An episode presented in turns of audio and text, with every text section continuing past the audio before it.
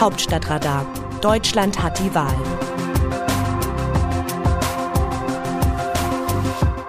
Es ist Donnerstag, der 14. Oktober. In diesen Tagen liegt eine merkwürdige Stille über dem Regierungsviertel. Der wahrscheinlich künftige Kanzler Olaf Scholz ist in seiner aktuellen Funktion als Finanzminister nach Washington gereist. Derweil beugen sich die beiden Generalsekretäre von SPD und FDP, Lars Klingbeil und Volker Wissing, gemeinsam mit dem Bundesgeschäftsführer der Grünen, Michael Kellner, über ihre jeweiligen Notizen aus den Sondierungsgesprächen und müssen daraus ein gemeinsames Papier formulieren. Auf Grundlage dieses Papiers wollen die drei Parteien am Freitag bekannt geben, ob die Sondierungen in Koalitionsverhandlungen münden sollen. Bis dahin herrscht Ruhe, ein wenig wie im Auge des Sturms, in dem es still ist. Und die drei Chefunterhändler werden auch peinlich genau darauf achten, selbst keinen Wellenschlag in der Öffentlichkeit zu erzeugen. Zumindest bis Freitag. Auch die Union legt gerade eine Verschnaufpause in Sachen lärmender Selbstbeschäftigung ein. Seit Montag ist klar, dass das Verfahren zur Findung des dritten Parteivorsitzenden in drei Jahren nicht mehr allein der Parteiführung überlassen werden soll. Die nun entscheidende Konferenz der Kreisvorsitzenden wird am 30. Oktober über die Bühne gehen. Am 2. November soll das Verfahren in den Führungsgremien festgezurrt werden. Dann wird klar sein, ob erneut ein Parteitag über den Vorsitzenden abstimmen soll oder ob erstmals in der Geschichte der CDU dazu die Mitglieder befragt werden. Die Frage, wie der Parteichef bestimmt wird, ist von großer Tragweite. Sie hat entscheidenden Einfluss darauf, wer die größten Chancen auf den Vorsitz hat. Bei einer Mitgliederbefragung kann sich erneut der frühere Unionsfraktionschef Friedrich Merz Hoffnung machen. Wenn ein Parteitag oder die Gremien entscheiden, stehen die Chancen für Gesundheitsminister Jens Spahn oder Fraktionschef Ralf Brinkhaus besser.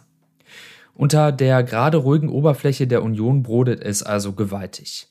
Für die Anwärter auf den Parteivorsitz ist es allerdings taktisch das Sinnvollste, erst einmal die Entscheidung über das Verfahren abzuwarten, bevor sie jeweils ihren Hut in den Ring werfen. Die Ruhe ist trügerisch. Schon am Wochenende ist sowohl in Sachen Ampelverhandlungen wie auch bei der Union wieder Musik drin. Die Aspiranten auf den CDU-Parteivorsitz treffen sich beim Deutschlandtag der Jungen Union zum Schaulaufen. Jens Spahn, Friedrich Merz und Ralf Brinkhaus dürfen jeweils ans Rednerpult treten und damit schon mal ihre erste Duftmarke im erneuten Wettbewerb um den Parteivorsitz setzen. Offen ist, ob zuerst die CDU einen neuen Parteichef bzw. eine neue Parteichefin kürt oder ob zuerst eine neue Regierung steht. Manch einer möchte ja jetzt schon Metaphern aus dem Bereich Verkehr verbieten, damit nicht ständig darüber sinniert wird, auf welches Signal die Ampel springt. Womit wir dann doch schon bei der für Freitag in Aussicht gestellten Entscheidung sind, ob das rot-gelb-grüne Trio in Koalitionsverhandlungen eintritt. Möglich sind am Freitag zwei Varianten. Erstens, man ist noch nicht so weit und will noch ein paar Tage weiter sondieren. Zweitens, grünes Licht. In beiden Fällen werden die Verhandler erstmal ein paar inhaltliche Punkte nennen müssen, bei denen man Gemeinsamkeiten gefunden hat und welche großen Linien für Streitfragen in der Steuer-, Finanz- und Sozialpolitik verfolgt werden sollen. Ausreichend Futter für eine muntere öffentliche Debatte am Wochenende. Aus dem Wörterbuch Politsprech Deutsch. Die Stunde der Wahrheit liegt vor uns. Volker Wissing, FDP-Generalsekretär. Der Satz von FDP-Generalsekretär Volker Wissing nach den anderthalb Tagen Sondierungsgesprächen mit SPD und Grünen war ein offener und ehrlicher Moment in einem Politikbetrieb, in dem so oft und so viel hinter den Vorhang gezogen wird.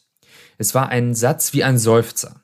Am Ende dieser Woche müssen sich die Verhandlerinnen und Verhandler von SPD, Liberalen und Grünen tief in die Augen schauen und dann die Entscheidung treffen, ob offiziell Koalitionsverhandlungen aufgenommen werden. Die Stunde der Wahrheit, in der vor allem die FDP entscheiden muss, ob sie das für sie so riskante Bündnis mit Rot-Grün eingeht. Wie sehen die Demoskopen die Stimmung im Land? Der Trend der Bundestagswahl hat sich verfestigt und verstärkt. Die Union liegt dem Umfrageinstitut Forsa zufolge 6% hinter der SPD. In der Union ist inzwischen eine Debatte über die Ursachen der Wahlniederlage ausgebrochen, in der auch CSU-Chef Markus Söder ein größeres Päckchen an Verantwortung zugeschoben bekommt. Diese Kritik werde von den Wahlbürgerinnen und Bürgern nicht geteilt, heißt es von Forsa. Mit Söder hätte die Union, das meinen im aktuellen RTL-NTV Trendbarometer, 59 Prozent aller Wähler sowie 79 Prozent der CDU und 90 Prozent der CSU-Wähler ein besseres Ergebnis erzielt, schreibt Forsa-Chef Manfred Göhner. Söders Kritik am Wahlkampf von Laschet halten demnach 56 Prozent aller Wähler sowie 63 Prozent der CDU und 81 Prozent der CSU-Wähler für berechtigt.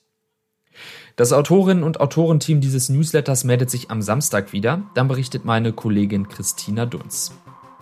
Text Eva Quadbeck, am Mikrofon Dennis Pützig.